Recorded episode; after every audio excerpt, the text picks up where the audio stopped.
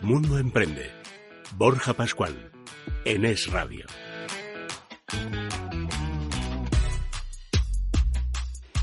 Y terminamos Mundo Emprende sometiendo a debate y reflexión la comunicación en situaciones de crisis, una propuesta que nos ilustra nuestro colaborador habitual, Javier Galúe, consultor en comunicación de emprendedores y empresas. Cuéntanos, Javier. ¿Qué tal estás? Pues yo encantado porque esta nueva sección me gusta mucho. La idea es, eh, bueno, yo soy profesor en escuelas de negocio y la idea es aplicar esa misma metodología de las escuelas de negocio aquí en Mundo Emprende.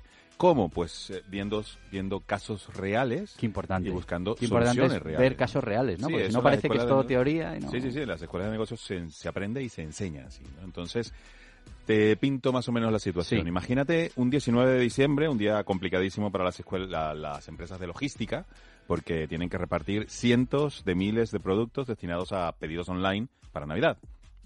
Un cliente que tiene una cámara de seguridad en su casa, eh, resulta que eh, ve el paquete en el, en el jardín, pero cuando ve la cámara, ve cómo llega el repartidor, en vez de tocar el timbre, como va con prisa, pues eh, es un monitor de ordenador, lo coge y lo tira al jardín del señor, la caja, por encima de la verja.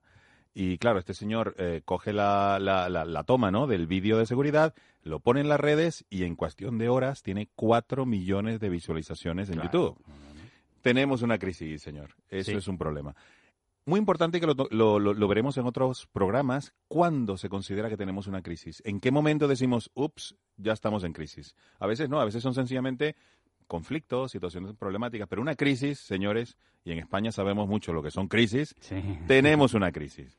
Aunque los políticos a veces, pero bueno. Sí, o no lo recuerdo. Bueno, otro programa hablaremos de eso. Entonces, ¿qué es muy importante? Primero, determinar, de aquí en adelante tenemos una crisis, hay que actuar, ¿no? Entonces, ¿qué no debería ser un buen líder, hablando de liderazgo, Sí. ¿no? Uno, pues, eh, como a veces sucede, perder la compostura, Entrar en pánico. en, pánico, gritar a los empleados, armar un lío tremendo que posiblemente Claro. lo que haga es complicar más la primero situación. hay que solucionar el problema, ¿no? Claro, claro, claro. Entonces, eh, otra cosa que no debería ser un, un, eh, pues un gerente o el dueño de la empresa, aplicar la represión intenta- eh, interna intentando que eso no ocurra de nuevo.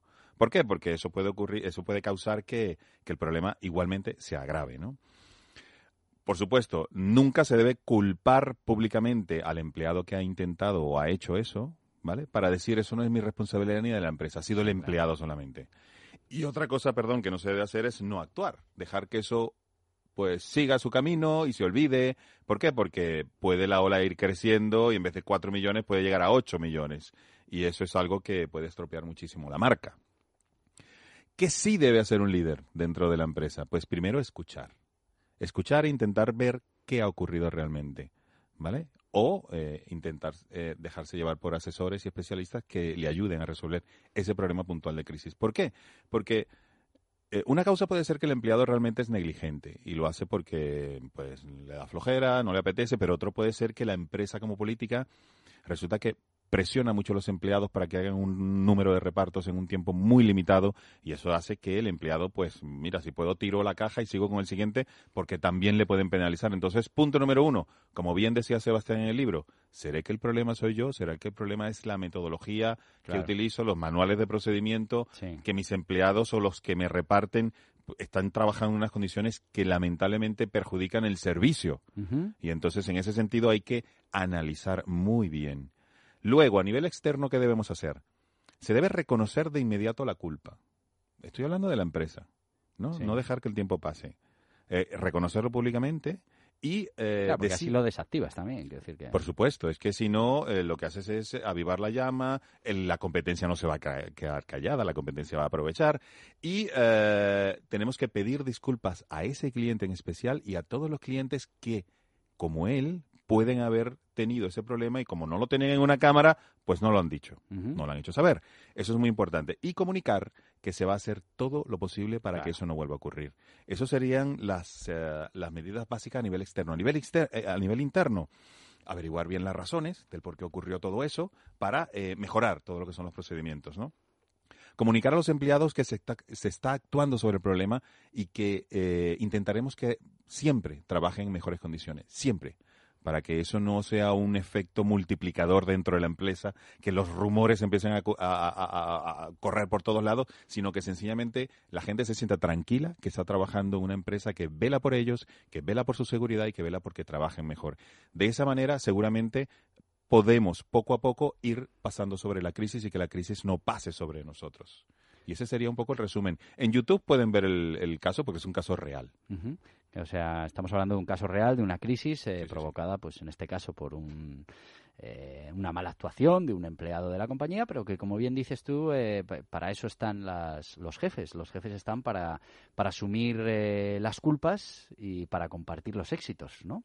Esa sería la definición que yo haría de, de, un buen líder en una, en una situación de crisis. Después, por supuesto, trabajar para solucionar el problema y que no vuelva y que no vuelva a suceder. Pero, pero realmente, en principio, el problema es un problema de comunicación y lo que hay que hacer es resolverlo. Totalmente de acuerdo. Ojalá algún político nos esté escuchando y que lo apliquen también. Y, tú decías una cosa que me ha llamado mucho la atención y es eh, eh, que la solución no es no hacer nada.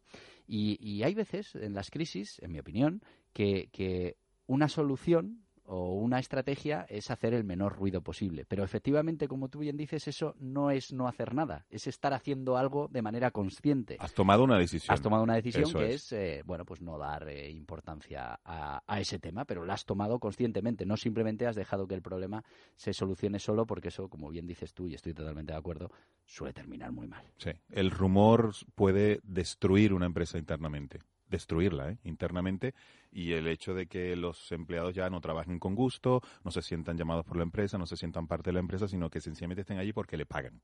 No, además hay un tema muy importante y es que, lo hemos dicho muchas veces, eh, eh, el, tu equipo, el, empleado que tienes en tu, en tu empresa, eh, no deja, no deja de, ser el que atiende a tus clientes, con lo que, bueno, realmente hay que cuidar a ese, a ese empleado, ¿no? Y, y si conseguimos que los empleados se sientan orgullosos de lo que hace su empresa y del trabajo que hacen, serán eh, los propios compañeros de este repartidor, en este caso, el que penalicen esa, esa actitud, ¿no?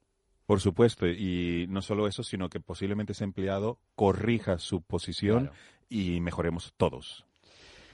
Bueno, pues la verdad es que ha sido un placer contar con, con este caso real que nos irá trayendo Javier Galúe, diferentes casos y, bueno, pues cómo debemos eh, afrontarlos y, bueno, cómo tenemos que tender a, solucionarlos en los próximos eh, programas. Eh, nos hemos quedado como cada semana sin tiempo. Esto se nos está haciendo muy corto. Vamos a tener que pedir que nos den una horita más.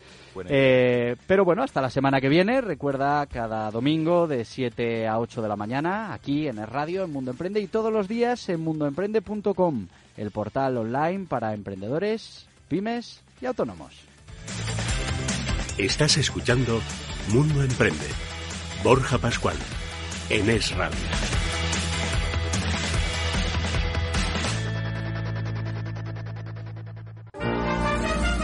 Bravura, fiereza, emoción, nobleza. Los domingos a las 12 de la noche se abre el ruedo de las ondas con 60 minutos 60 de análisis de la actualidad taurina. Porque es radio, es toros. Con Elia Rodríguez.